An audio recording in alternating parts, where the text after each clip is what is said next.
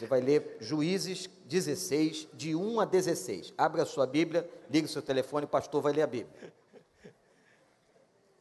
De 1 a 16. Acompanha comigo então, por gentileza.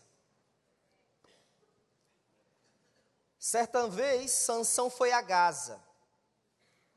Viu ali uma prostituta e passou a noite com ela. Disseram ao povo de Gaza: Sansão está aqui. Então cercaram o local e ficaram à espera dele a noite toda, junto à porta da cidade. Não se moveram a noite inteira, dizendo: Ao amanhecer o mataremos. Verso 3.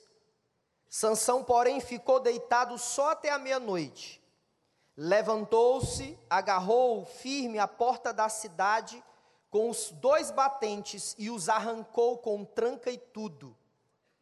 Pôs tudo nos ombros e o levou ao topo da colina que fica defronte de Horebe.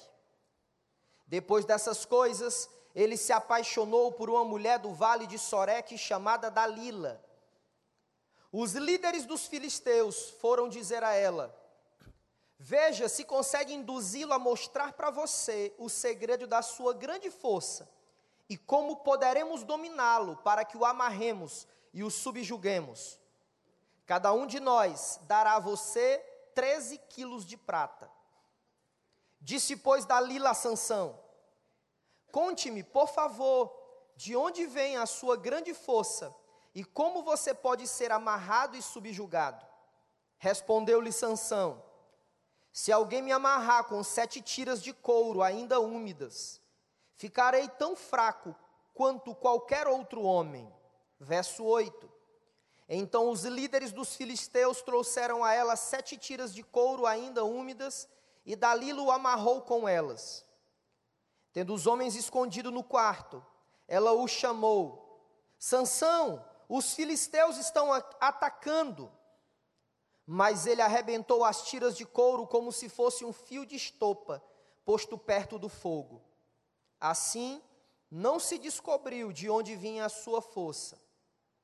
Disse Dalila a Sansão: Você me fez de boba, mentiu para mim. Agora conte-me, por favor, como você pode ser amarrado? Ele disse: Se me amarrarem firmemente com cordas que nunca tenham sido usadas, ficarei tão fraco quanto qualquer outro homem. Dalila o amarrou com cordas novas depois, tendo homens escondidos no quarto, ela chamou: Sansão, os filisteus o estão atacando. Mas ele arrebentou as cordas de seus braços como se fossem uma linha. Disse Dalila a Sansão: Até agora você me fez de bobo e mentiu para mim. Diga-me, como pode ser amarrado? Ele respondeu: Se você tecer num pano as sete tranças da minha cabeça e o prender com uma lançadeira, fiquei tão fraco, ficarei tão fraco quanto qualquer outro homem. Assim, enquanto ele dormia, Dalila teceu as sete tranças da sua cabeça num pano e o prendeu com uma lançadeira. Novamente ela o chamou: Sansão, os filisteus o estão atacando.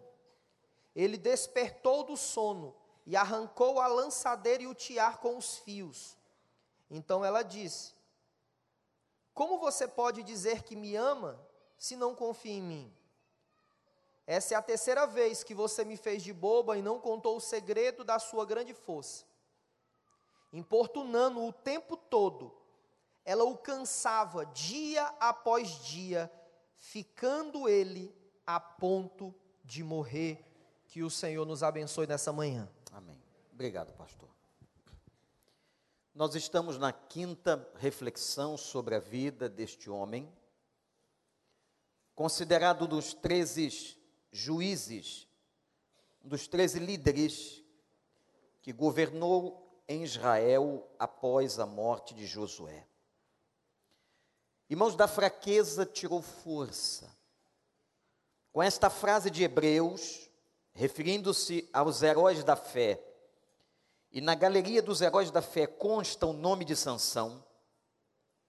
nós vamos ver que Sansão foi um homem que realmente, diferentemente do que pensávamos, nunca fora um homem forte. Pelo contrário, Sansão sempre foi um homem fraco. A sua força vinha do Senhor. O seu poderio físico dependia exclusivamente de uma ação do Espírito Santo. E aqui no capítulo que nós acabamos de ler, capítulo 16, nós vamos começar refletindo de novo na vida dele exatamente sobre sua fraqueza. A fraqueza de um crente. Porque Sansão era crente. Sansão seria aceito em qualquer membresia de igreja. Não seria só aceito, seria assediado como um homem forte, importante, um lutador, um vencedor. Mas Sansão, irmãos, e o que a vida dele mais nos ensina é sobre a sua fraqueza. Um crente fraco, que o texto começa dizendo agora que vai passar a noite com uma prostituta. Que interessante. Ele já havia cometido o equívoco de se envolver com uma mulher filisteia, a qual Deus disse para que não o fizesse.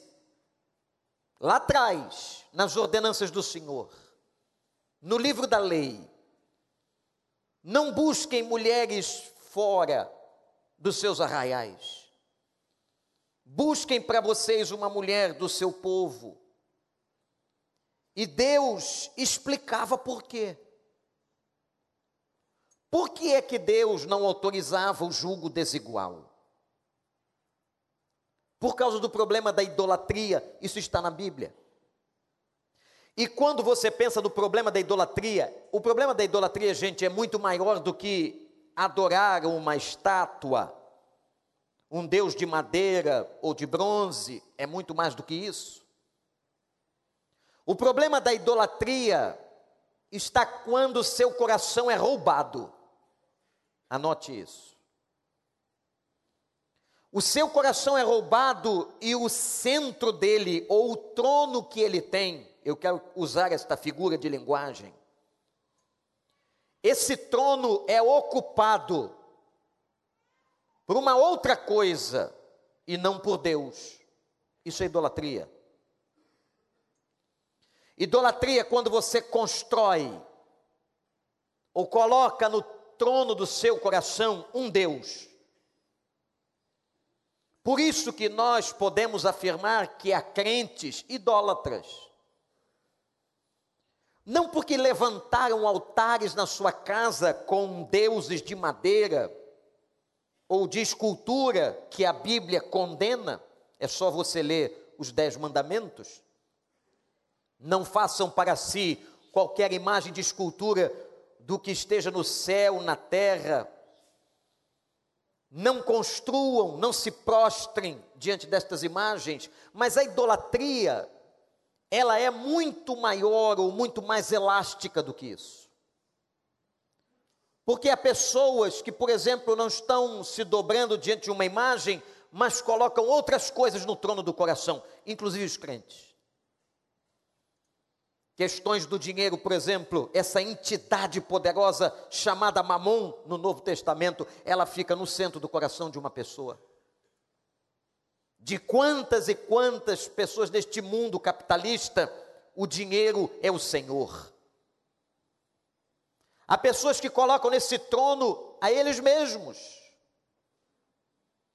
Numa vida ou numa visão narcisista, numa visão egocêntrica, numa visão centralizada em si mesmo, eles colocam a eles mesmos. Eu sou, eu sou a pessoa e o ser mais importante, quem deve adoração a mim sou eu mesmo. O poder, a fama e tantas outras coisas podem sentar nesse trono. Por isso, meu irmão, minha irmã, preste atenção. Cuidado com a idolatria. E quando a Bíblia falava aos antigos: não vos juntem com esses outros, não vos junteis com esses outros povos, com esses outros deuses, é porque havia o temor de que o Filho de Deus, aquele que tinha a aliança da circuncisão, acabasse absorvendo os princípios, os valores daquela mulher com quem se casaria, isto é, quase que inevitável.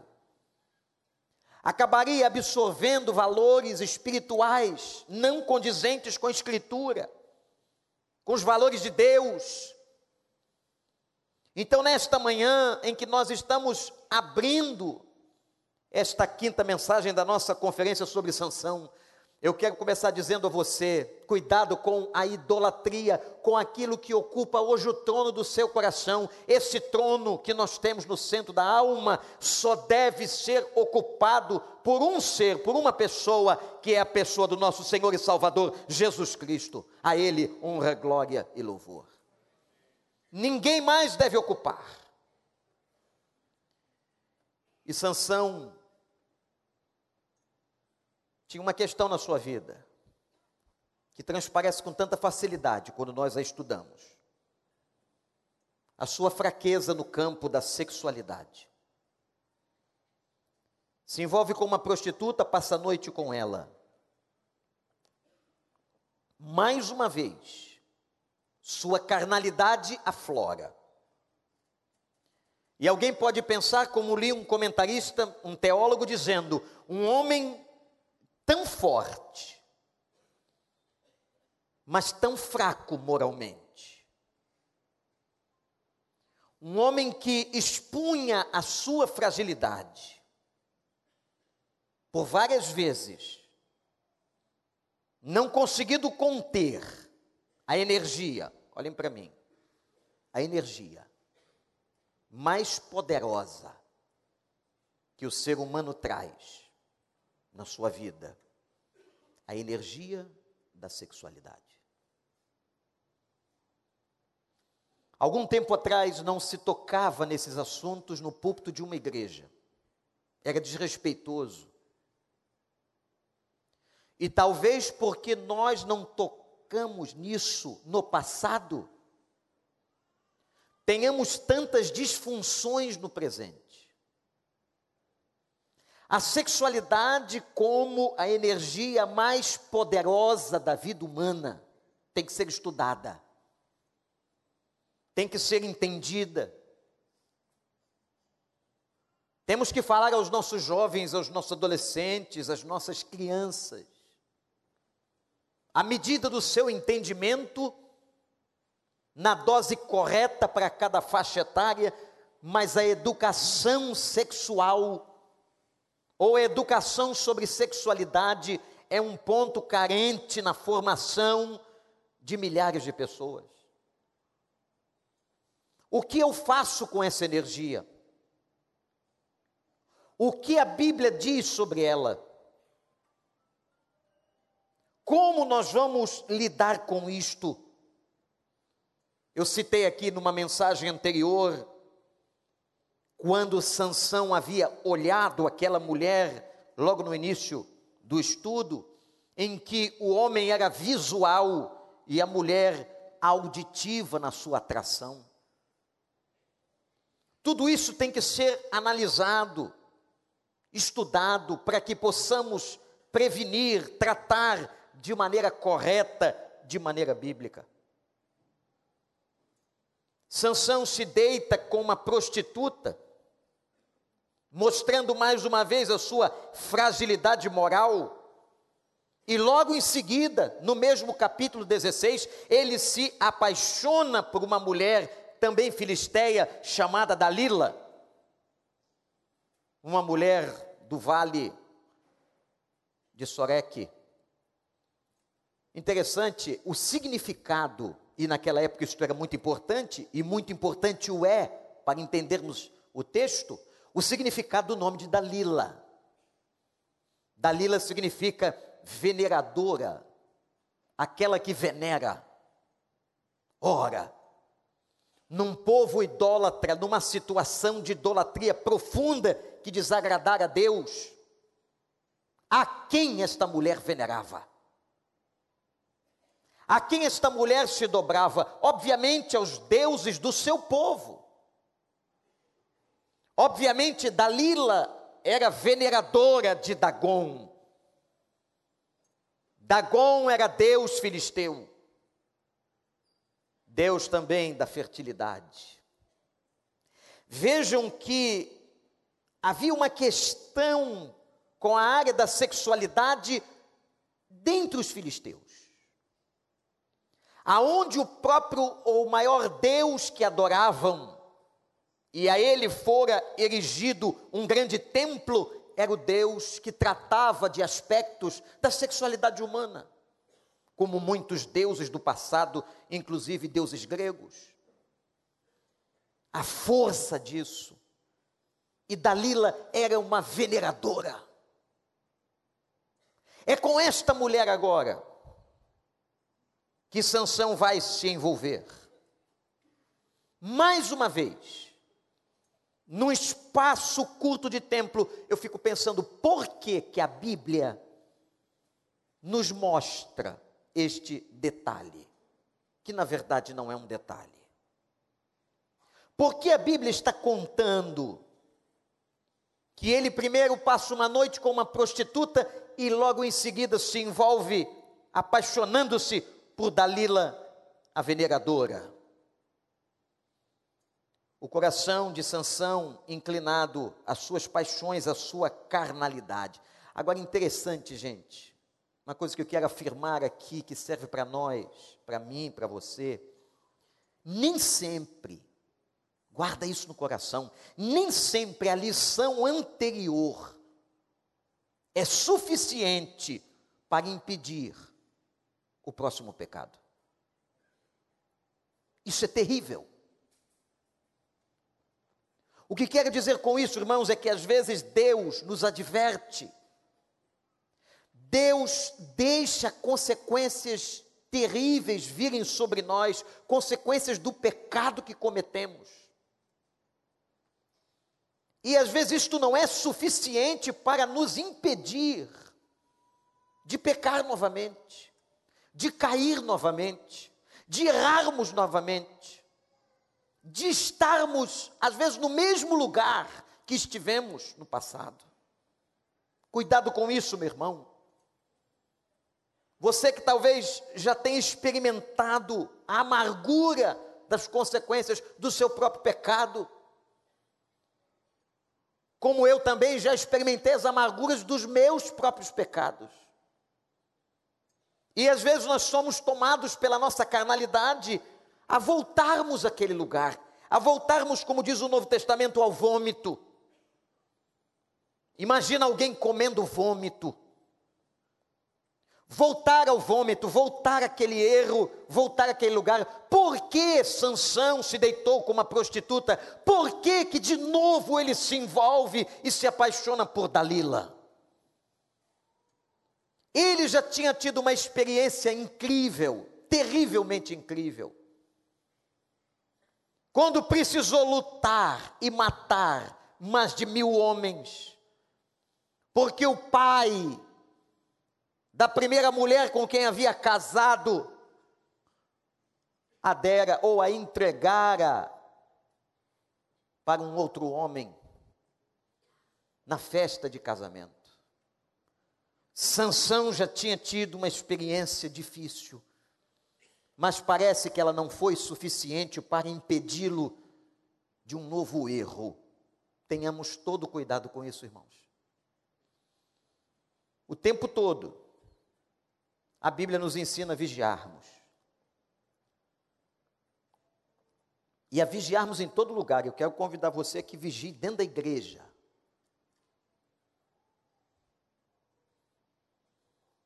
Vigie dentro da igreja.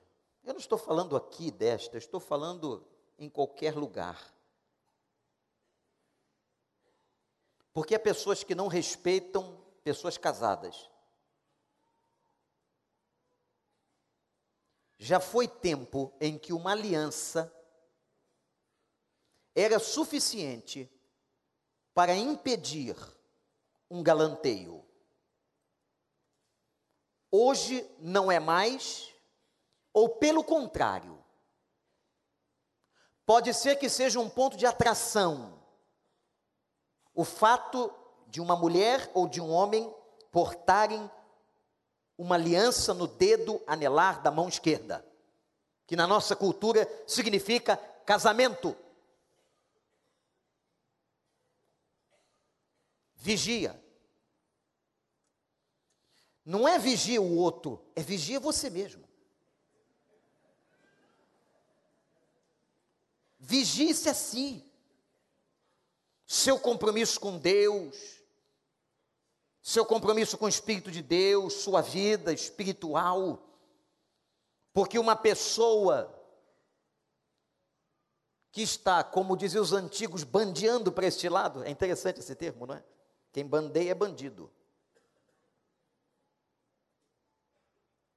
Ela não está cuidadora ou não está cuidadosa com a sua própria vida espiritual. Não é, não estou falando para você vigiar o outro, eu estou falando para você vigiar e eu tenho que vigiar a mim mesmo. No que diz respeito a toda essa paixão, a toda essa energia. A palavra paixão tem origem na raiz grega, um prefixo patos, que é o mesmo prefixo da palavra patologia. Como o sufixo logia vem de logos, palavra ou deriva para estudo, logia é o estudo do patos, patologia é o estudo de uma doença.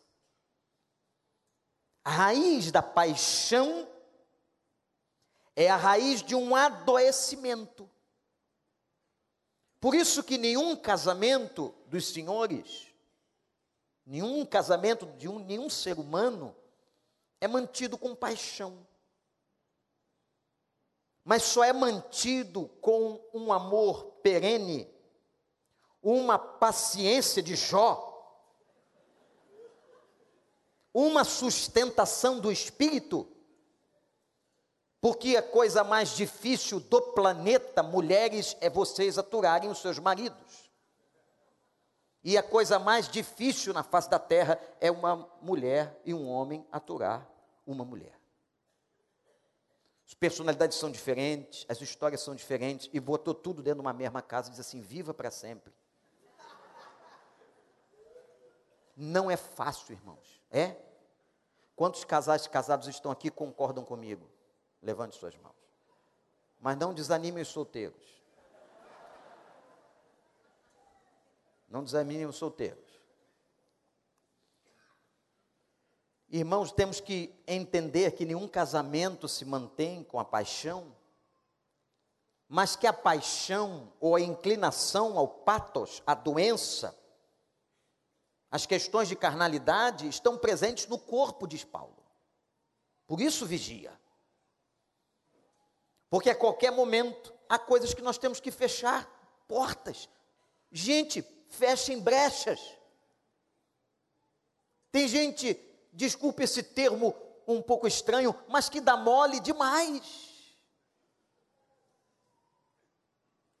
Há coisas que não tem que fazer. Ah, o senhor é muito radical. Talvez o seja. Por quê? Para que evitemos algumas coisas. Então, se, por exemplo, trazer ou dar carona vai trazer complicações, não dê carona. Ah, mas o outro estava em pé na chuva, deixa se molhar, é melhor. O prejuízo entre uma gripe e um escândalo moral é bem diferente. A gripe passa em sete dias. O escândalo moral ou as calúnias ficam para sempre. Deixa na chuva, não mata.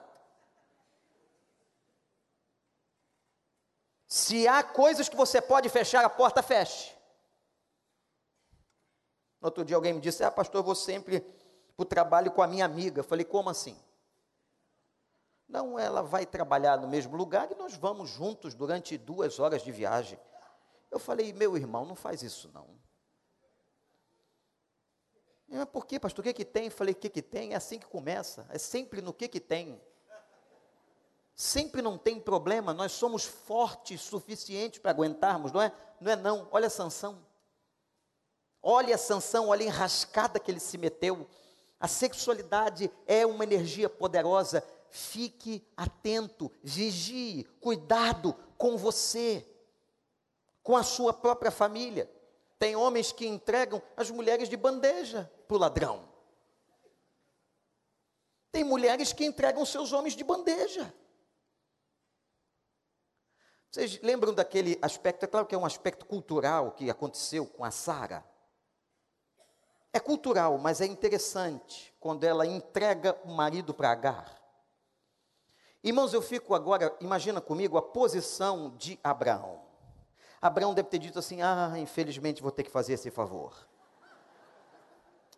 Eu vou ter, Sara, então, que, em obediência a você, porque eu sou um homem muito fiel a você, eu vou fazer o que você está mandando eu fazer, Sara. Eu vou passar a noite com a nossa empregada. Claro que haviam questões culturais naquele casamento, naquela época. Se uma mulher estéril não podia dar filhos, isto, lhe era, isto era permitido naquele contexto social. Entretanto, há pessoas que conseguem entregar o seu cônjuge na boca do leão.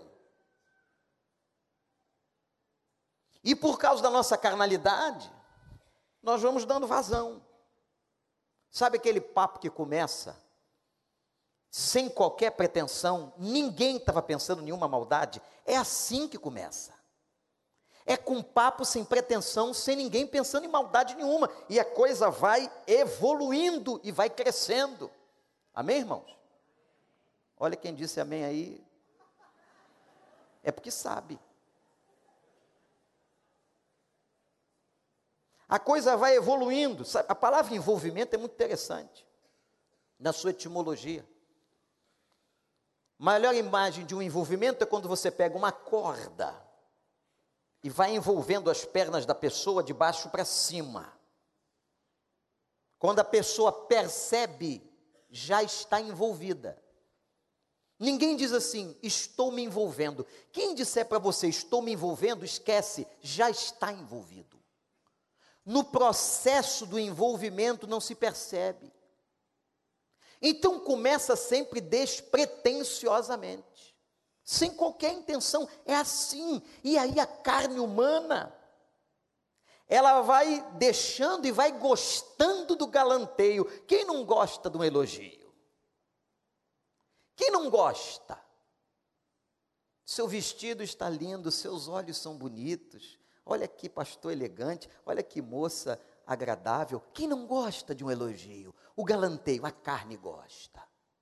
Eu não estou dizendo aqui para você sair dando patada nas pessoas, você não é um cavalo. Agora, eu estou falando de cuidado. Nós temos que tomar cuidado. Nós temos que vigiar. Nós temos que olhar para a vida de Sansão nesse aspecto e vermos o quanto ele era um homem afetado nesta área que se mete com uma filisteia, que deita com uma prostituta e se apaixona por Dalila. Capítulo 14, 15, 16, 13. Em quatro capítulos, o homem teve três mulheres. É muito hormônio num corpo só. E vem agora um outro momento na história do capítulo, que foi a insistência. Como o inimigo insistia em destruir a vida de Sansão. Mais uma vez, versículo 5, e eu achei isso aqui incrível, uma sacação espiritual, ou uma sacação do espírito, ao meu coração. Quando eles dizem que querem saber o segredo da força, interessante. Porque até agora, nós cristãos, trabalhamos com a Bíblia falando dos pontos fracos, dos nossos pontos fracos, que são muitos. E dizemos o seguinte: o inimigo, ele quer entrar na porta aberta, na brecha, ele quer pegar o teu ponto fraco. Entretanto, o que está ensinando, o que a vida de Sansão ensina, o que este capítulo, versículo 5 do capítulo 16 nos ensina, é que o inimigo queria saber qual era o ponto forte. E nós não costumamos a pensar sobre isso. Nós sempre achamos que Satanás vai atacar no nosso ponto fraco. Não. Ele também vai trabalhar no ponto forte. O inimigo queria saber, os filisteus queriam saber qual era a causa, a base da fortaleza, da força de Sansão. Para que pudessem minar essa base. Irmão, qual é teu ponto forte? Agora vamos para uma outra reflexão, talvez diferente daquela que sempre fazemos. Qual é teu ponto forte? Cuidado, porque nesse ponto forte, talvez o inimigo queira trabalhar na base para ruir com ele, ruir com a sua vida. E ele vai, o que você tem de melhor? Ah, eu tenho de melhor que eu sou um excelente professor da escola bíblica. Eu sou um homem que tenho uma qualificação de ensino, eu sou um mestre, então o inimigo vai trabalhando colocando orgulho ali na base. Isso ele faz também com o pregador. Ele pega os pontos fortes e mina como uma água que vai surgindo na base para afetar a estrutura. Qual é teu ponto forte? Ah, eu sou uma pessoa que faço muito bem aos outros que tem uma ótima visão de obras sociais, aí o inimigo vai tentando minar, através da tua bondade, da tua devoção ao outro, ele vai tentando colocar alguma coisa para fazer você desconstruir. Até então, nós pregávamos e falávamos da Bíblia, de tantos textos, como um inimigo que ataca pontos fracos. E eu estou falando hoje pela manhã de um inimigo que ataca pontos fortes. Qual é o segredo da força de Sansão? Aonde está o segredo? A insistência de Satanás. A insistência dos filisteus. Irmãos, é impressionante que tempo após tempo, em todo tempo, os filisteus queriam destruir a vida de Sansão atacando todas as coisas. Qual é o segredo da tua força? O que você tem de bom? Vigia.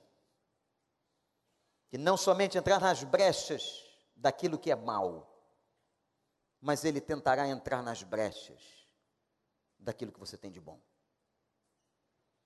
Irmãos, quando dissemos aqui há pouco tempo que nossa batalha, nossa luta não é contra carne e sangue, texto paulino. Viver a vida cristã não é fácil. Viver a vida cristã é uma batalha contínua, não apenas com inimigos externos, mas com inimigos internos a nossa carnalidade, o nosso eu e os ataques externos do inimigo tentando minar a sua vida, isto é muito sério. Às vezes você está olhando uma situação, um conflito de trabalho, uma crise qualquer, e você pensa que aquilo ali é só humano.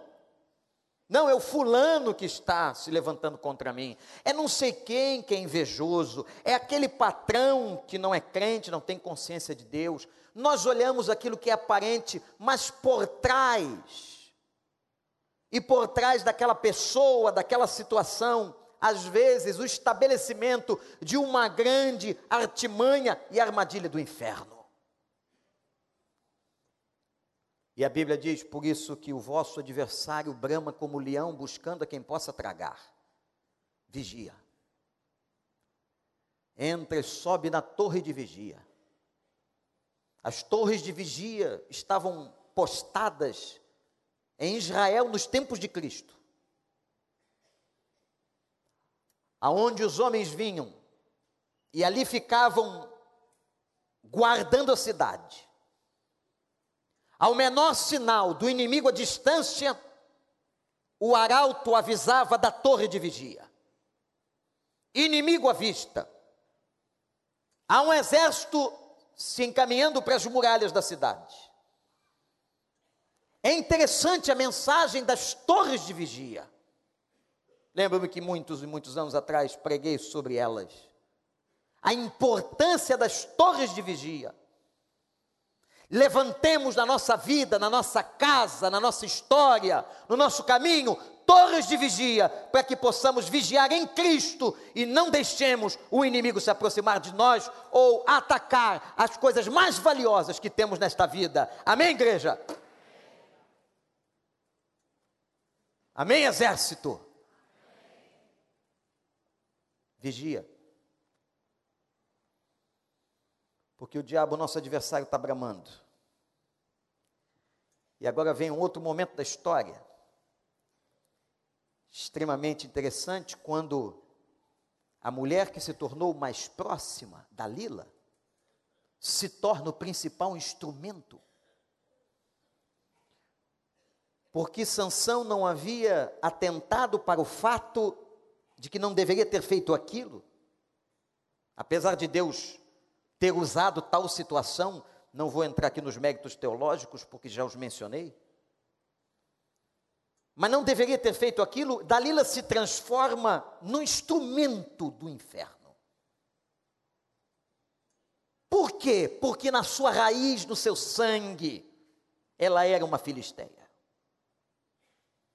Ela estava ao lado do seu povo.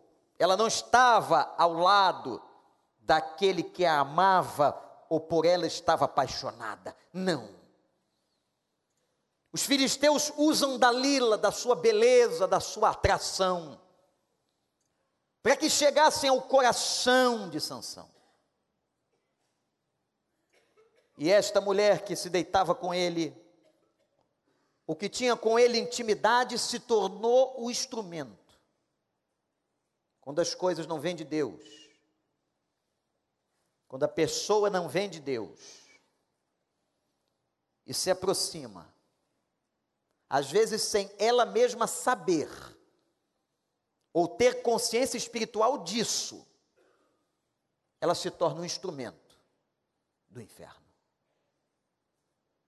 Muitas pessoas se apresentam a nós, aparentemente com uma excelente boa intenção, sem qualquer conhecimento, ou sem qualquer consciência mais profunda, elas às vezes se aproximam de nós e se tornam instrumentos do inferno.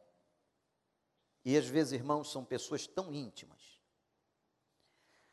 Naquele diálogo de Jesus com Pedro, e aqui devemos fazer um, um desconto espiritual e doutrinário, porque Pedro, àquela altura, não era templo do Espírito Santo como se tornara depois de Atos 2. Mas ele vai falar com Cristo com a melhor das intenções. Ele vai falar com Cristo defendendo Cristo. Quando Cristo diz assim: serei entregue na mão dos traidores e crucificado. Ele diz não. Vejam que intenção boa, que amigo, que pessoa de boa intenção, de proteção. Pedro diz: não, o Senhor não vai, nós não deixaremos isso acontecer. E naquela mesma hora, Jesus vira-se a Pedro e diz: para trás de mim, Satanás. Não fala com Pedro, mas fala com aquele que o impulsionara a dizer. Não fala com o instrumento, mas fala com quem estava por trás. Satanás. O que, pastor? Satanás tomou a boca de Pedro? É. É isso que eu estou afirmando. E o convido a ler exegeticamente o texto. Tomou a vida de Pedro, o grande Pedro, com uma boa intenção, com uma boa visão, com um sentido de cuidado sobre a vida do mestre. E Jesus disse: Para trás de mim, Satanás, porque Satanás queria impedir A obra salvífica. Era isso que Pedro estava dizendo. Porque se Cristo não fosse preso, não fosse crucificado, ele não nos salvaria. Era a tentativa de interromper o processo salvífico, mas louvado seja o nome de Jesus, que entregou-se a si mesmo, ele quis se entregar, ele se entregou para nos salvar. Louvado seja o nome do Senhor. Aleluia. Tem gente que se aproxima de você te ajudando. Tem gente que se aproxima de você parecendo boa gente, gente boa, te protegendo prestando atenção no que eu estou dizendo? Tem gente que se aproxima de você como amigo, como aquele cara é legal, aquela moça é legal, todo mundo é legal. E de repente se transforma no instrumento. E Dalila virou-se para Sansão e disse: Sansão, revela-me a tua força. Sansão era muito carnal, muito irônico. Mentiu três vezes. Bonitinho, né? Mentira na boca de crente fica bonitinho. É isso que pessoas dizem. Ele disse assim: se você, Dalila, me amarrar com sete tiras de couro, eu perderei minha força. Dalila fez um teste. Olha que relação de confiança. Olha que casal que um confiava no outro. Veja como ela o acordava. Irmã Amanda, preste atenção, porque jamais a irmã entra num quarto dos nossos aposentos e faça o que Dalila fez. Sansão, os filisteus estão chegando. Vander tem membro da igreja na porta do prédio. Que? Sansão acordava enremelado, levantando o cabelo esgrenhado e ia, cadê, cadê, cadê? E naquela hora arrebentava as cordas de couro. Aí Dalila dizia: Volta a dormir que é mentirinha. Diz aí, gente, mulher, quando quer, consegue. Porque esse jeitinho que vocês têm aí, que a gente não tem, nós somos brutos. Nós somos pré-históricos, mas vocês não. Vocês têm um toque de uma leveza, de uma potência emocional, de uma capacidade persuasiva. Para não dizer uma coisa quase do inferno, vocês têm uma capacidade de convencer a gente. Aí Dadá apareceu no quarto de novo. Eu já estou agora na intimidade dizendo agora, você me enganou? Hã? Eu imagino ela toda bonitona, baby doll, me enganou, mas não me fala a verdade. Ainda tem gente filmando isso, misericórdia. Olha o perigo aí. Aí o, o, o Sansão falou assim: não, é, você é, tem que botar corda nova. Ele também não era bom da cabeça. Ela foi, amarrou o bichinho de corda nova, bichinho dormiu, e dormia bem. Sansão é um cara que não tinha revotril, dormia que era uma beleza já chega Dalila, Sansão, os filisteus estão aí de novo. O homem levantava, arrebentava as cordas, ela mentiu de novo. Terceira vez, você não vai me falar? Hein? Imagina agora ela mexendo no beicinho dele. Hum, fala para mim. Fala. Hum. Hum. Ele ainda controlado disse: É que se prenderem meus cabelos, as tranças, devia ser cabelo grande, nunca cortou. Prender as tranças, eu perco as forças. Lá foi ela de novo, fez o homem dormir. E Sansão, os filisteus. E não era nada disso. Você acha que essa mulher desistiu? Gente, palmas para ela. Dalila, sensacional. Não desistia, não, não bata palma para Dalila, pelo amor de Deus.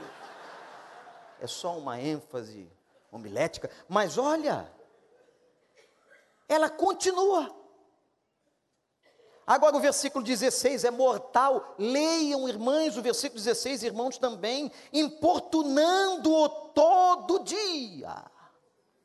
Todo dia, o dia todo. Ela o cansava aquele baita daquele homem, o cansava, ficando ele a ponto de morrer. Eu estou cheio dessa mulher. Eu não aguento mais esta irmã. Eu já tentei iludir ela três vezes, não funcionou e ela, gente, esse versículo 16 é fantástico. Todo dia cansava. Ela foi aonde? Agora falando sério. Ela foi nas emoções de Sansão. Ela trouxe nocividade. Nocividade nas emoções. Ela abandonou aquela tática de gritar no quarto. E todo dia ela persuadia. Irmãos, cuidado com as pessoas que estão perto de você. Cuidado com as estratégias. O inimigo é tão astuto, e não estou dizendo aqui, porque senão não vai ter relação de confiança mais em lugar nenhum, né? nem em casa. Que todo mundo que te ladeia é usado pelo diabo. Cuidado com isso, com, essas, com esses radicalismos na interpretação. Então você vai chegar em casa hoje, vai olhar para o teu marido, é tu? Ou és tu? Vai pegar uma criança, vai dar na cara antes dela fazer. Nada disso, nada disso. Mas às vezes algumas pessoas se aproximam da sua vida com boa intenção e podem ser um obstáculo ao teu crescimento, ao crescimento da tua vida, do teu casamento e dos teus negócios. Sabe aquele amigo, aquela amiga que se aproxima para meter a lenha no teu marido? Quem tem que meter a lenha no teu marido é você, não a outra. Qual é a intenção dela? E você está casado com ele? Não vale nada mesmo. Eu, olha, eu nem quero te falar nada, porque eu sou sua amiga. Eu não vou nem te contar o que eu já percebi. Aí é que a mulher quer saber. Não, agora você é minha amiga, você vai ter que falar. Agora eu, eu pergunto a você: isso é amizade? Pessoas próximas a nós que acabam sendo influência para destruir, usadas pelos filisteus, pelo inimigo situações difíceis. E todo pecado, anote isso, todo pecado conduz à doença. E quando a gente lê que o salário do pecado é a morte, a gente acha que é só o caso da pessoa ir para o buraco, morrer, ser sepultada. Não. Todo pecado causa doença, porque há muitos adoecimentos. A doutora Darília, que lançou aqui esse livro, sobre as questões emocionais. O pecado gera influências nocivas à emoção do outro, à nossa emoção. Sansão quis morrer. O que, que vocês acham que é este sentimento aqui? Ele já estava cansado, diz o texto. Ele estava tomado de uma insistência, de todo um processo desgastante. A vida que teve, a vida de Sansão, não foi uma vida fácil. Foi uma vida de luta, de briga, ao ponto, irmãos, de analistas da Bíblia lerem o texto e dizerem o seguinte: não, Sansão, na verdade, devia ter um outro juiz na sua época, porque ele não julgava, ele só brigava. Ele só foi o instrumento para libertar Israel dos filisteus, mas ele não exercia juízo. E alguns comentaristas bíblicos acreditam que nos dias de Sansão havia um outro juiz que julgava as causas. E diz o texto, por 20 anos, Sansão esteve nessa posição de liderança. A vida dele não foi fácil. Quando o texto declara, e ele quis morrer, talvez a gente leia aqui, um grande buraco da depressão, um grande buraco de uma emoção afetada, de um homem cansado, de casamentos mal sucedidos, de envolvimentos predatórios, de situações destrutivas nas quais ele se meteu, por erro dele, por escolha dele.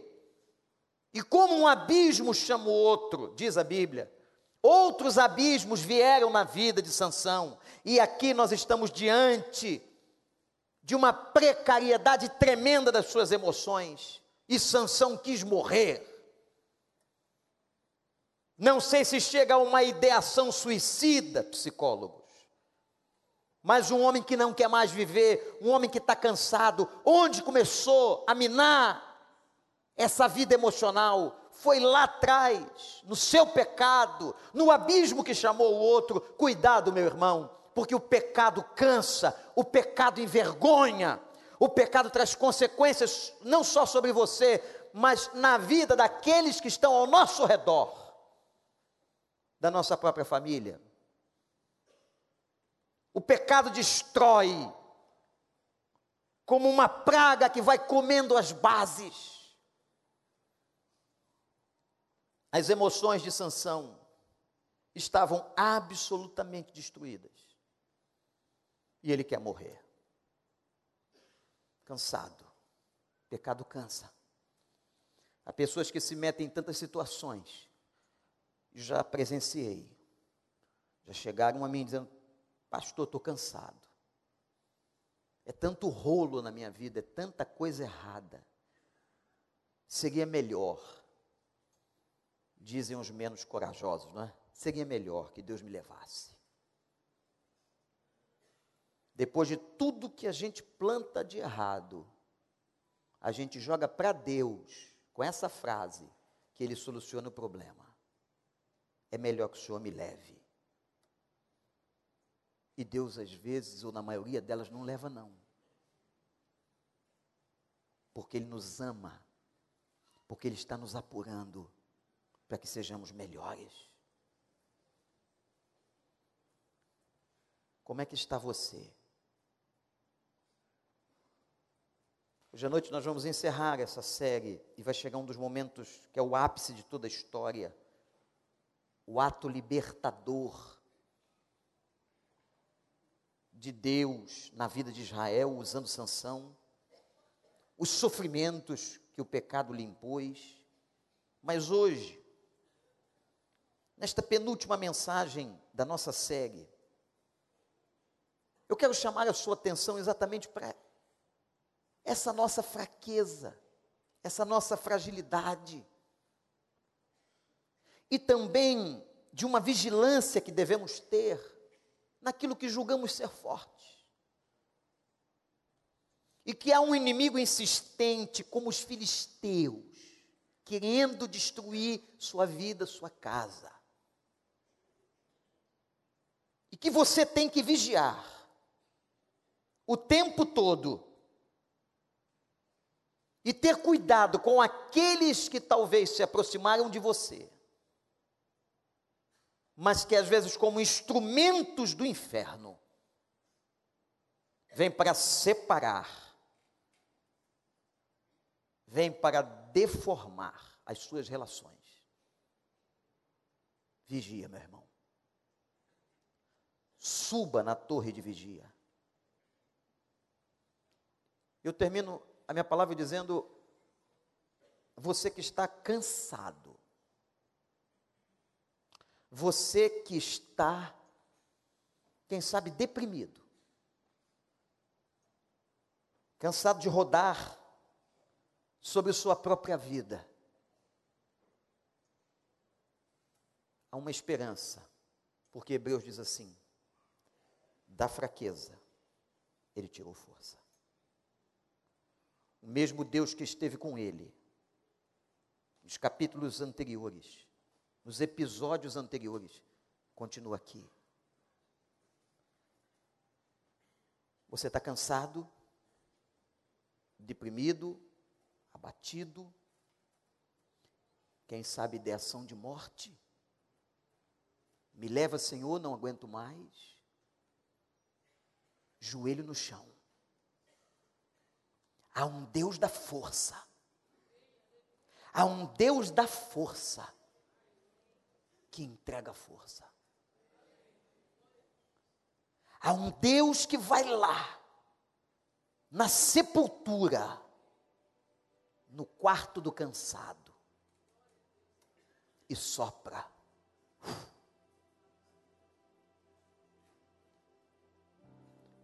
Olhem para mim, irmãos. Os que esperam no Senhor. Só quem espera no Senhor. Os que esperam no Senhor renovarão suas forças. Os que esperam no Senhor renovarão suas forças, subirão.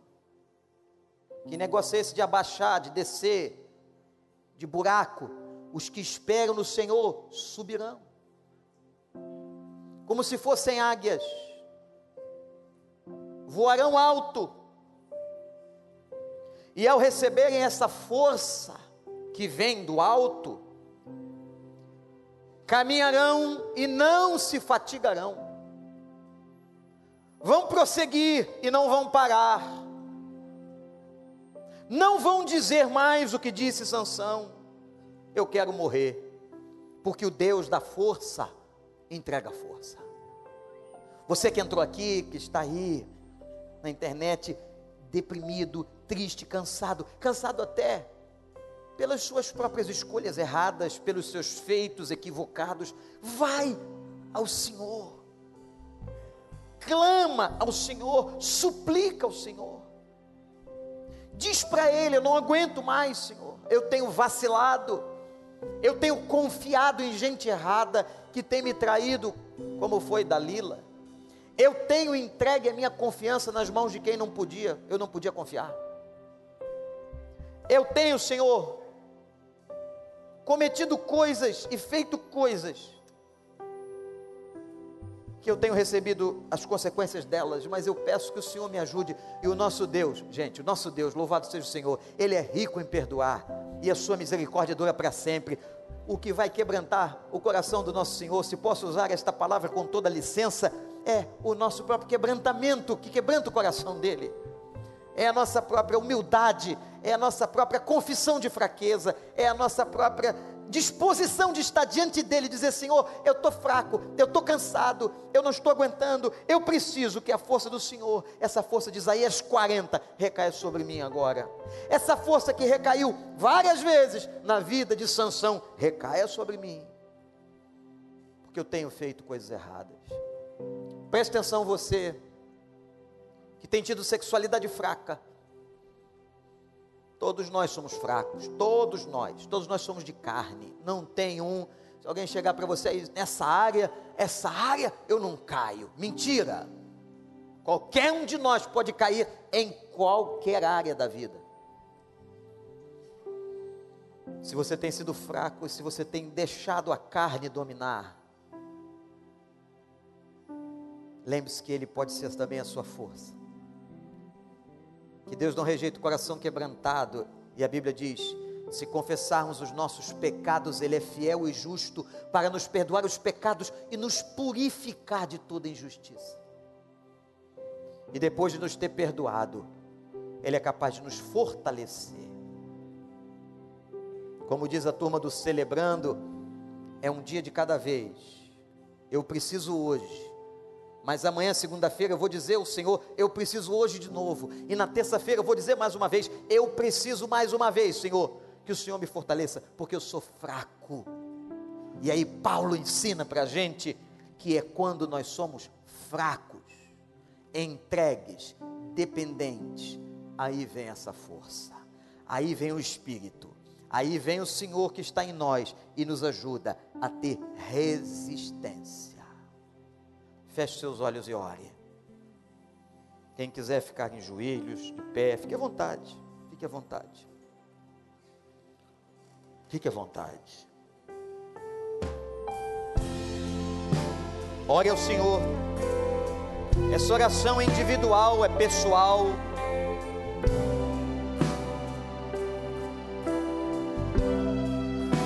Reveja pessoas talvez se aproximaram de você, até com boa intenção, mas hoje são instrumentos para coisas erradas.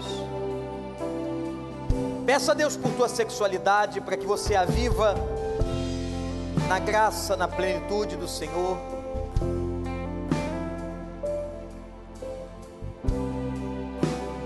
Pede forças, pede resistência, em nome de Jesus.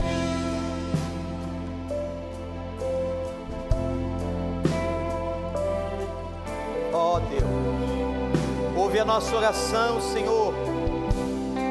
Tem misericórdia das nossas fraquezas, Pai. Segura os nossos braços. Protege a nossa vida, a nossa casa